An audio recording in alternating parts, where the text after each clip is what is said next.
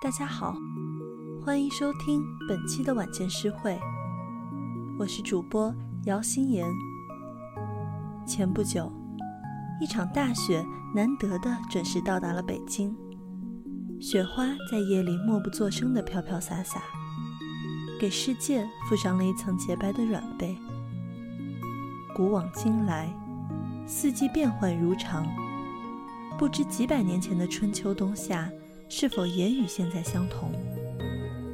今天我们便一起去看看那诗里的风雪世界。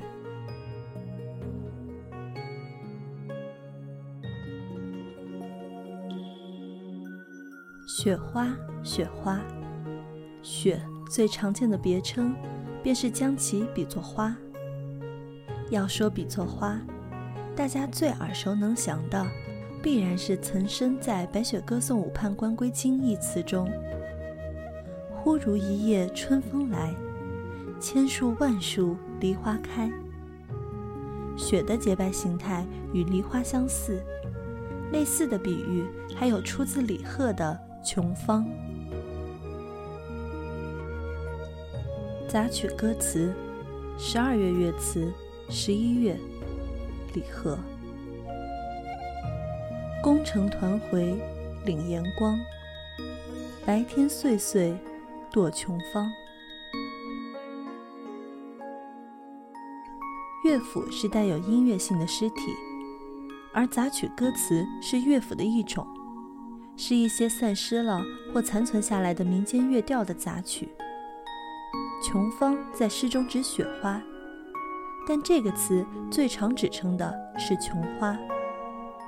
琼花是扬州市的市花，以叶茂花粉、洁白无瑕而闻名天下。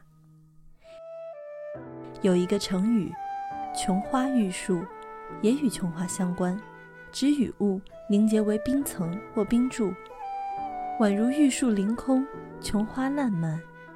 这也就是我们常说的雨松、雾松。琼花洁白如玉，清秀淡雅。也不难理解，以其来比喻纷纷雪花。玄花，指如玉的白花。徐彦博在《由静院杏林未停玉雪音质》中，将其拟作雪花。琼树留成主，玄花入瑞慈。玄之木天子，黄竹蔓延诗。相较而言，玉花是对雪更直接的比喻。苏轼在《和田国伯喜雪》一诗中写道：“更夕月如昼，晓来云暗天。玉花飞半夜，翠浪舞明年。”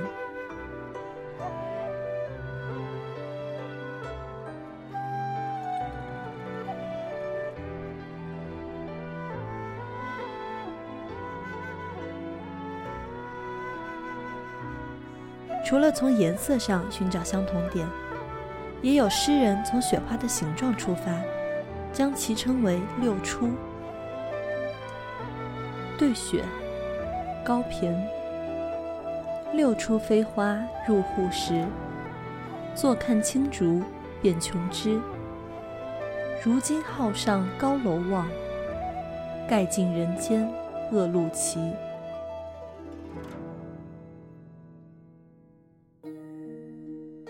花分瓣叫出，有五片花瓣就称为五出。而《宋书》中提到，草木花多五出，花雪独六出。雪花六角，因此以六出为雪的别名。类似的别名还有六花。在这首诗中，雪后诗人登高四望。看到一切崎岖难走的道路都被大雪覆盖，展现在眼前的是坦荡无边的洁白世界，表现了诗人希望世界变得与雪一样洁白美好。有趣的是，段成式指出，诸花少六出者，为栀子花六出。这六出的栀子花，也是同雪花一般洁白清雅。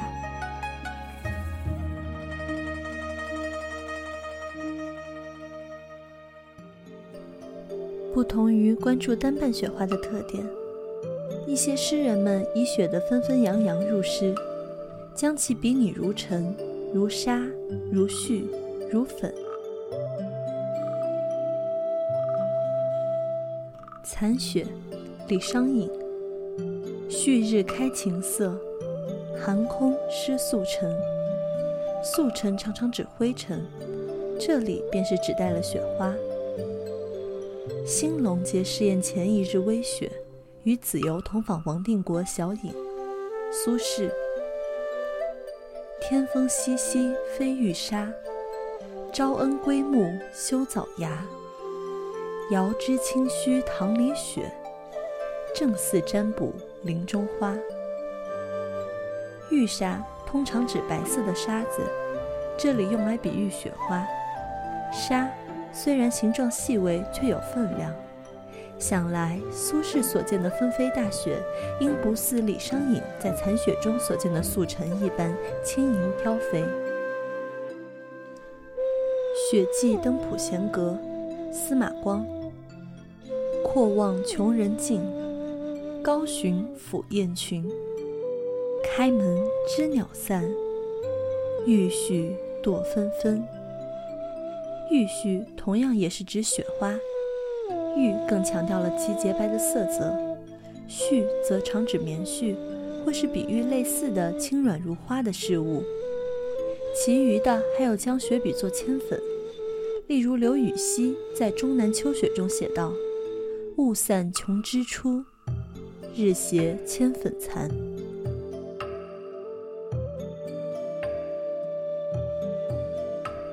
类似的还有寒苏这一比喻。梨花其四，徐渭。春风春雨能几消？吹香落粉湿还飘。朝来试看青枝上，几朵寒苏未肯消。寒苏喻指雪花。直接来看，寒意为冷，酥则常见于蓬松的酥糖、酥饼一类。寒酥或许意指蓬松的寒冷事物。有人评论这个比喻听起来很好吃。徐渭在《血雪》一诗中，也曾在诗面上联系了寒酥和食物。一行分向朱门屋，误落寒酥点羊肉。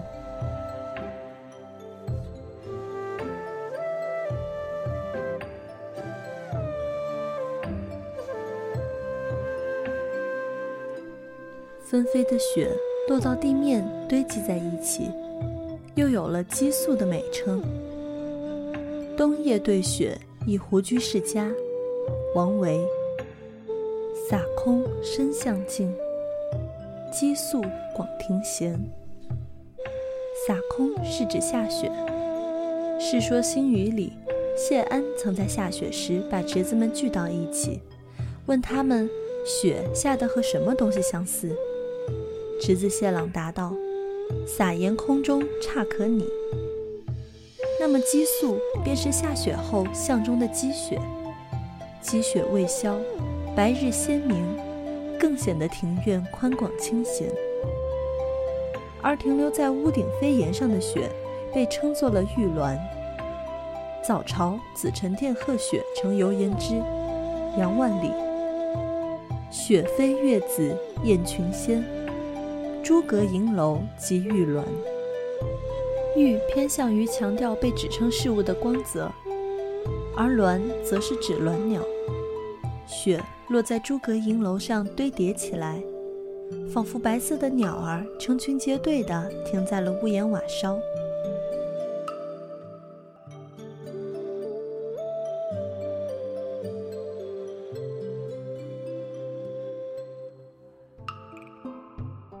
最后一个为大家介绍的雪的别称是碱水花，与此前的比喻逻辑都不同。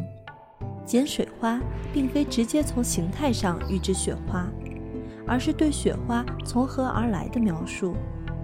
碱水花就是用剪子将水剪成的花儿。剪子不仅能剪物，还能剪佳境美景。最早这么用的是贺知章那一句。不知细叶谁裁出？二月春风似剪刀。柳可以剪，水也可以。惊雪陆畅，怪得北风急，前庭如月辉。天人凝许巧，剪水作花飞。陆畅想象仙人取了那清亮的水剪成花，飞洒入人间。这样的奇妙来源，也更为雪花的轻巧美丽增添了一份神秘。类似的还有范成大在《春后微雪一宿而晴》中的“东君未破寒春蕊，青女先飞剪水花”。欧阳修在《少年游·玉壶冰莹瘦炉灰》中的“玉壶冰莹瘦炉灰，人起绣帘开。春从一叶，六花开尽，不待剪刀催。”